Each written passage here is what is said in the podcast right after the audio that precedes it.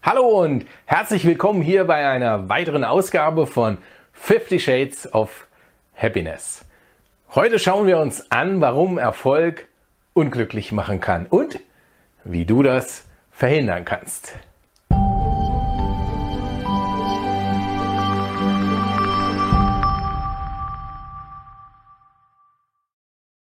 Vielleicht denkst du, das soll heute ein Aprilscherz sein. Nein, tatsächlich meine ich das ernst. Und dazu eine kleine Geschichte von mir. Ich wollte immer mit 40 Jahren meine eigene Firma haben. Mein eigener Chef sein. Also Geschäftsführer. Ich war zielstrebig. Und mit 31 hatte ich es immerhin schon in die Geschäftsleitung von Leica geschafft. Und dann, fünf Jahre später war es soweit. Ich bekam meine Stelle als Geschäftsführer einer GmbH angeboten mit dem Ziel, das Unternehmen mittelfristig komplett zu übernehmen. Ich nahm das Angebot damals an. 100% Erfolg. Ziel erreicht. War ich glücklich? Nein, glücklich war ich nicht.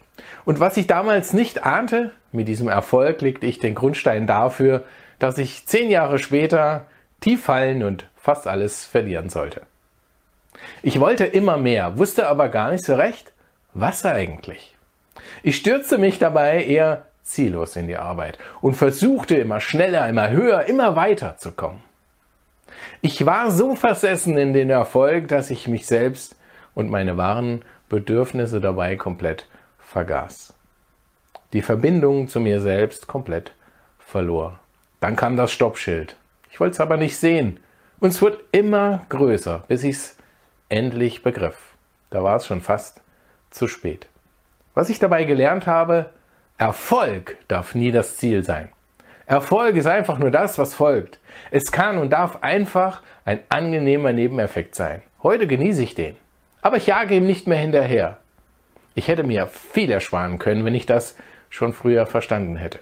Heute weiß ich, dass die Reihenfolge wichtig ist. Deshalb lautet mein Motto heute auch glücklich, erfolgreich, selbstbestimmt. Ich bin Andreas Belloff, Pathfinder for People und dein Experte für Glück, Erfolg und Selbstbewusstsein.